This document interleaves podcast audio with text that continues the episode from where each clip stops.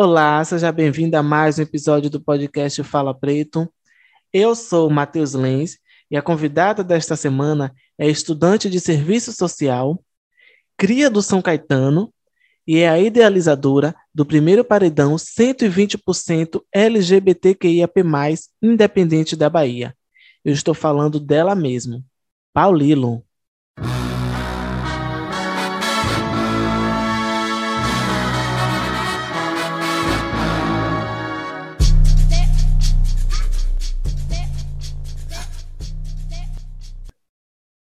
Paulilo, seja finalmente bem-vinda ao podcast. Eu estou muito feliz por ter esse papo com você, você que é uma pessoa que eu conheço há bastante tempo, que já me apoiou em outros trabalhos. Eu fiz uma breve apresentação sobre você, mas nada melhor do que a própria pessoa se apresentar. Então, por favor, se apresente. Obrigado pelo convite, por estar aqui com você hoje.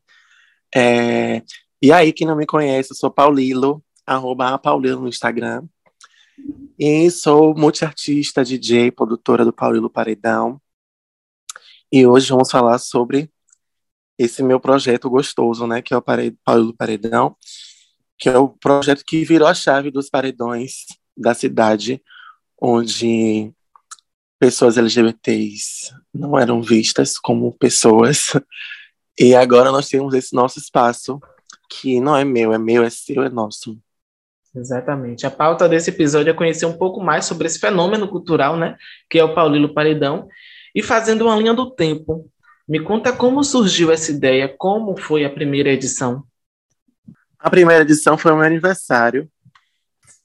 Eu convidei algumas pessoas para ir para o de manhã, né, que é o bar de, Edgar. Comecei com eles sobre fazer meu aniversário lá, eu já estava tocando em algumas festas, né, lá naquele espaço. Mas as festas eram, eram eventos menores, tudo mais. E a ideia era lotar aquele espaço de pessoas, especialmente pessoas LGBTs. E aí, como aniversário, deu uma galerinha gostosa, foi um ambiente muito bom. Eu falei com ele, bicho, e aí para fazer uma festa aqui mensalmente? Com esse mesmo nome, Paulo Paredão. Eu já tinha dado esse nome, né? Que ia ser o nome de uma mixtape minha. Aí eu troquei o nome da mixtape e guardei esse nome para um dia usar. Hum. E aí falei, vou fazer esse evento mensal aqui com você. Posso? Ele pode. E a gente começou a fazer e foi muito bom, deu muito certo. Deu muito certo mesmo. Eu não sei se posso falar do Brasil, mas com certeza é o primeiro paredão LGBTQIA+, da Bahia.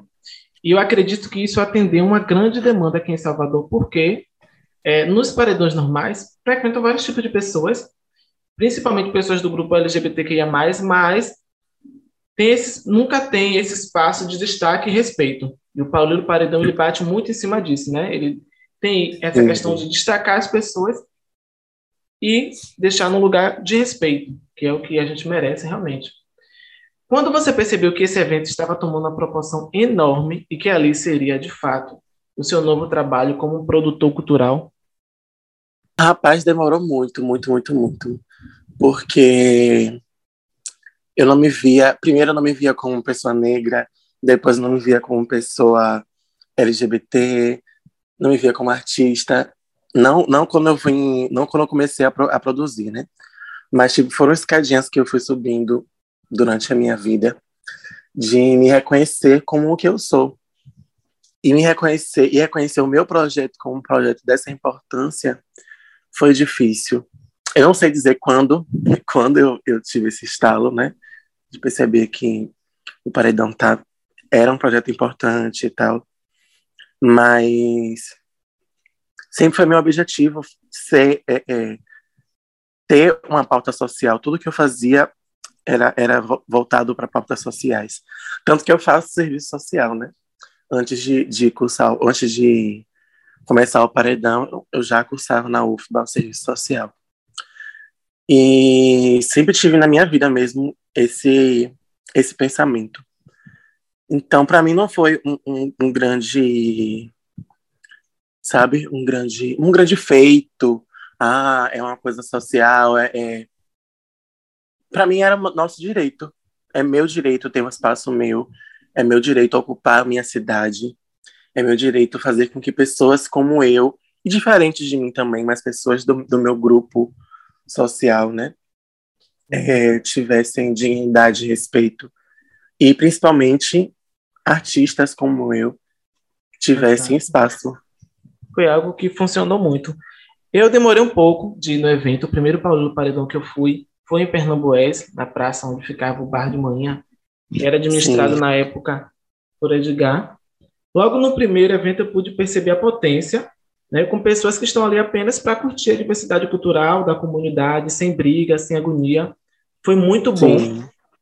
Infelizmente eu soube que fizeram um abaixo assinado para retirar o evento do local, o que é triste, porque o evento não agredia ninguém de bem, na verdade só ajudava a girar o capital da região, movimentar mais ainda o comércio local do bairro.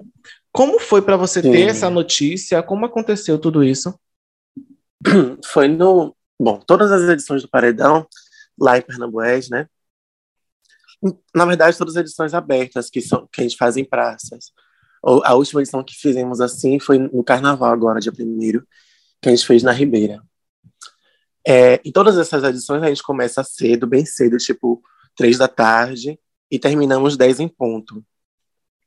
A nossa, nossa, nosso compromisso é deixar o espaço limpo, é deixar que o som termine no horário, né? Pedir para as pessoas que forem usar drogas que usem um lugar reservado, que for que, é, é, que as pessoas vão com respeito, que as pessoas mantenham o espaço agradável.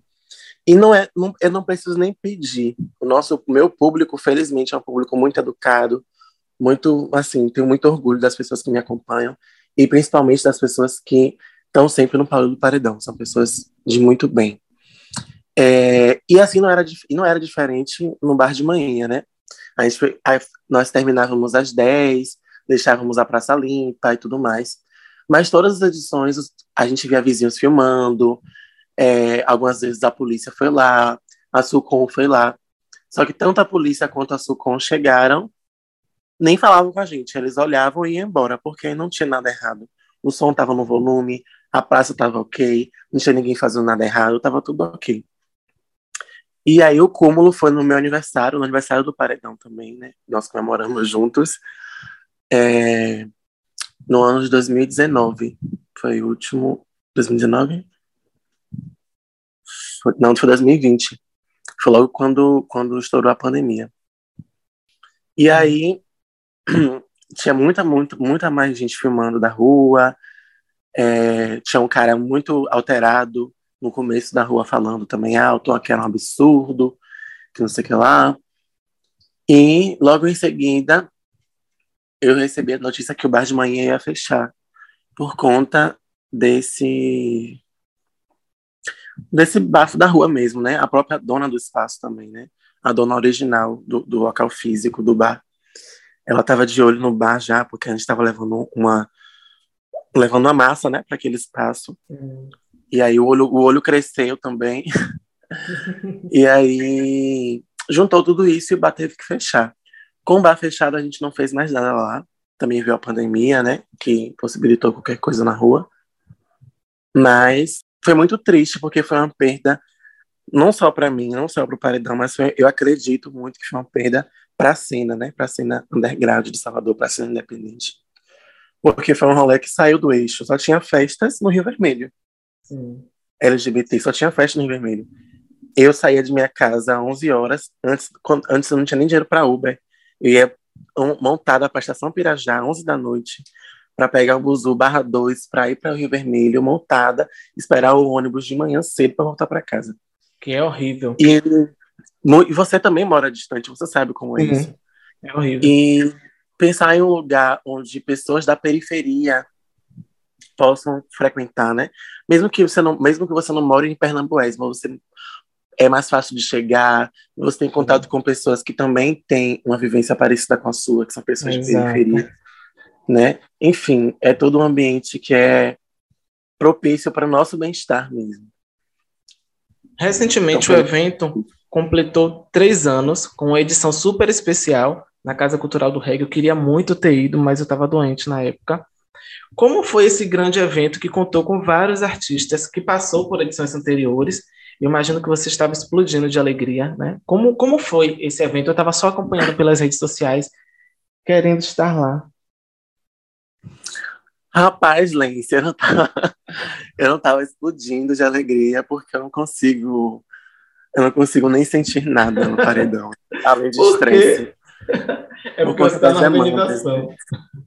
Sim, sim. Ah, é fulano precisa disso, fulano precisa daquilo. Enfim, é muita coisa. Agora eu tenho pessoas que estão me ajudando, né? Malaika Cine, Ieda, minha mãe, que sempre me ajudou, né, desde o início. Hum é, Bernardo Conceição, é, João Lima, é, enfim, muita gente que cola comigo e que me ajuda, mas ainda assim, sou eu quem faço tudo, assim, a, a pré-produção toda sou eu quem faço, de organizar, de falar com o artista, de, enfim, tudo, e no dia mesmo eu tenho essas pessoas para me auxiliar na produção. Então, é muito estressante, mas foi uma delícia, assim, ver o, a dimensão que está chegando, pessoas novas do público chegando também, pessoas que já conheciam e nunca foram, pessoas que, não, que iam desde o início e falavam, porra, tá muito, muito massa isso aqui, parabéns. E tem um palco, sabe? A gente não tinha nem palco no, no Paredão, e tem um palco com artistas fodas, né? É, Nininha Problemática, Miguel Magnata, Evelyn, Tasha e Tracy. Enfim, foi muito importante, muito, muito, muito mesmo. Apaguei essa velhinha com muito orgulho. Eu fiquei muito feliz. Antes do retorno das atividades culturais, o, o, evento ficou por um bom tempo sem acontecer. Foi um tempo horrível para quem trabalha com produção de evento. Mas, assim, antes da pandemia, tinha alguma surpresa que você estava preparando para alguma edição que foi barrada pela Covid? Com toda certeza. Tinha Quais muita foram coisa para acontecer. Que, que pode ser contada?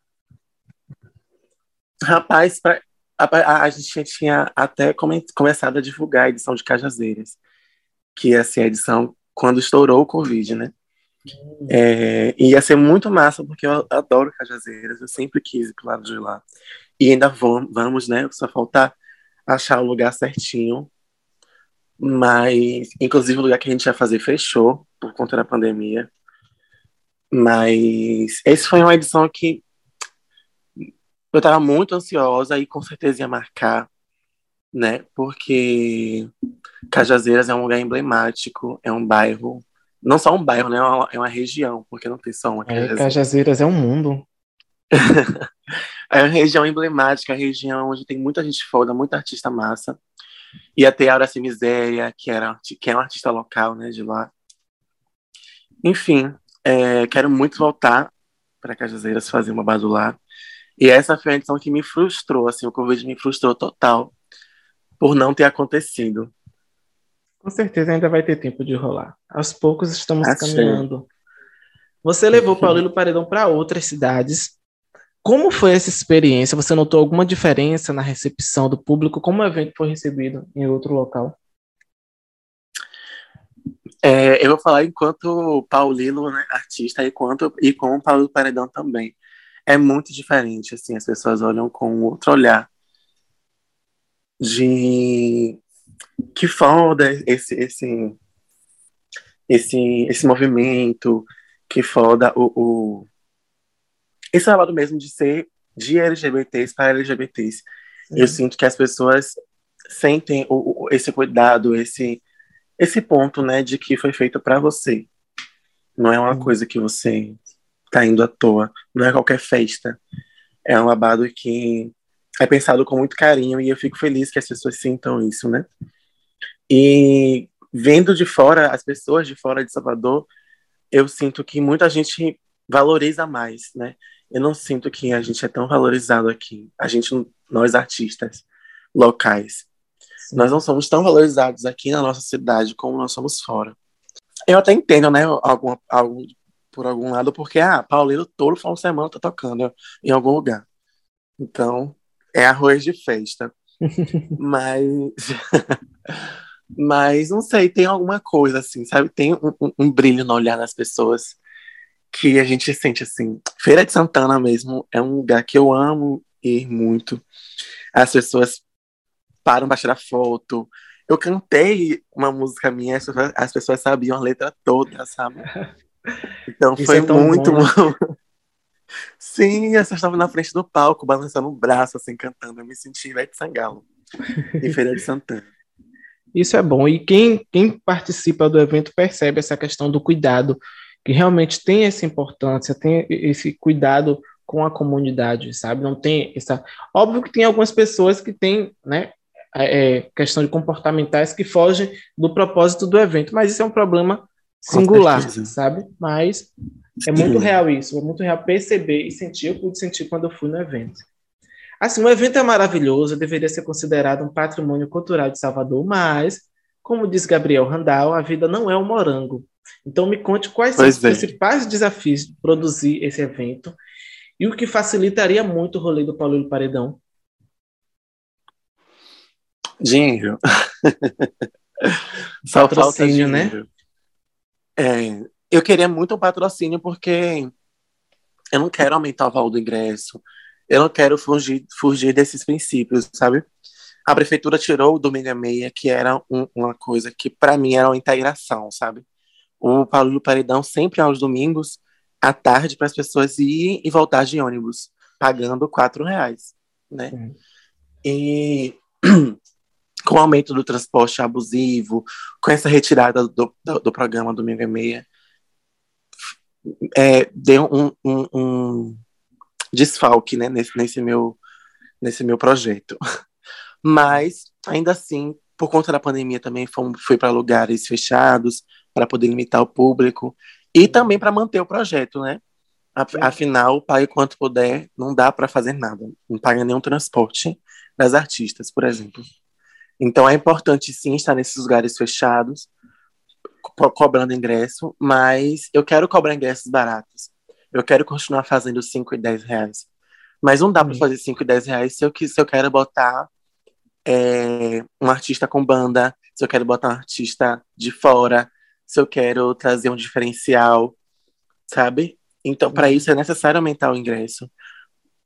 Isso Mas... é uma coisa que pouca gente tem, tem essa visão, né? Vê ali o, o Paulinho Paredão sendo um determinado espaço, mas não pensa né, que ali tem todo um custo, não pensa que tem a participação do artista, das pessoas envolvidas no projeto, e só sabe reclamar, falar e tal. Sim, sim. Sem olhar por esse é, lado. Algum, algumas edições, até hoje, os próprios artistas pagam o seu transporte. Tem edição que eu vou e volto de ônibus para economizar com o Uber, porque o dinheiro do Uber eu posso botar alguma coisa lá no evento, sabe? As edições que são pai quanto puder, por exemplo, são é, totalmente colaborativas, tanto dos artistas quanto do público, porque cada artista paga seu transporte e vai porque quer, sabe? Eu convido Sim. a artista, ela topa participar, meio que pagando para trabalhar, praticamente. E Sim. isso é um absurdo, porque eu também sou artista.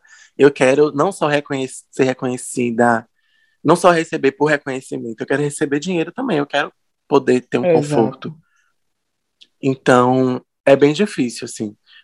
E a última edição mesmo gratuita, que foi o Carnaval, eu ainda, ainda assim teve o after que foi pago, mas eu gastei mais do que eu ganhei. E tudo pelo social, para ter um evento gratuito, para ter um carnaval gratuito de rua, para ter as LGBTs ocupando a Ribeira, né, a Cidade Baixa. Novamente sair do eixo de festas de Salvador e ter entretenimento LGBT na cidade. Exatamente, porque nesse período de carnaval, só quem curtiu o carnaval era quem tinha dinheiro, né? Pra estar tá curtindo ali nas festas Exatamente. privadas, na rua não teve nada. E aí você levou Disseram que esse ano não ia ter carnaval, né? Mas com certeza teve, e o carnaval foi privatizado. Exatamente. E, então, dinheiro facilitaria tudo, assim, a gente poderia ter um, um evento com mais qualidade de produção, né? Falando, falando em questões de produção, e trazer artistas diferentes, que as pessoas sempre me pedem. O povo sempre me pede artista de fora. E eu fico, porra, eu quero trazer. Eu tenho até contato da artista, mas como é que eu vou pagar um avião? Como é que eu vou, sabe, Exato. fazer uma coisa? Com certeza vai chegar, vai chegar. O que podemos esperar do evento nas próximas edições? Bom, eu acabei dando já a, a a trilha de migalhas, né? Por várias coisas que eu falei aqui.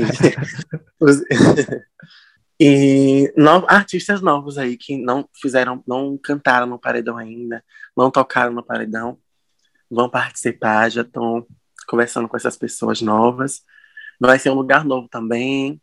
Então, se Deus e os se permitirem, esperem um, um novo babado aí pro paredão. Vem aí. Vem muita coisa. O bom de Salvador é que Salvador tem muito artista, tem muito local para ser explorado, né? E aí sim, basta sim. a pessoa sair da bolha, né? Se, se abrir a novas oportunidades e a novas pessoas. É uma coisa que eu gosto muito de fazer, é sair da bolha. Eu gosto de pescar artistas em outras bolhas, eu gosto de conhecer artistas. E ao mesmo tempo é ruim para mim, porque eu tenho muita amiga artista e eu circulo por muitas bolhas também. Então eu conheço artistas de bolhas diferentes. E eu quero todas em todos os projetos meus, mas não dá, né? então eu tenho uma grande lista. Assim, eu, tenho, eu tenho um arquivo no Google com uma lista enorme de muitos artistas. E eu penso assim em, em temas. Tá, esse artista cola com essa edição que vai ser o tema X, sabe? Então hum. eu quer, vai ter muita, muito muita virada aí de artista, muita revezação, revezamento de artistas. É, tem muito Paulino Paredão, né? Paulino, mais uma vez, muito obrigado por ter aceito o convite. Saiba que você é uma pessoa que eu admiro muito, sabe? Você tem uma importância cultural para a cena de Salvador. Eu tenho muito orgulho de acompanhar o seu crescimento. Pode contar comigo de verdade para o que você precisar. Obrigada. Eu quero que você divulgue suas redes sociais, as redes sociais do evento, para quem quer conhecer, quem quer participar, Onde pode te encontrar? Onde pode ver as próximas edições? Olês, obrigada pelo convite. Você é uma pessoa que, que eu tenho um carinho muito grande. Não é de hoje, você sabe disso. Hum. E desejo muito sucesso para o podcast Fala Preto, muito sucesso para você e muito axé na, nas nossas vidas. Nossa. Quero mandar um beijo para quem está ouvindo esse podcast e que seu dia seja lindo fazer a pepita. Quem não Mas me é conhece, não me segue nas redes sociais, é arroba apaulilo e arroba paulilo paredão. Um beijo e até a próxima. Você que está escutando, siga também o podcast no Instagram, é arroba Fala Preto Podcast. E na próxima semana tem mais uma entrevista aqui no Fala Preto. Obrigado a quem ficou até o final e até a próxima semana. Mua.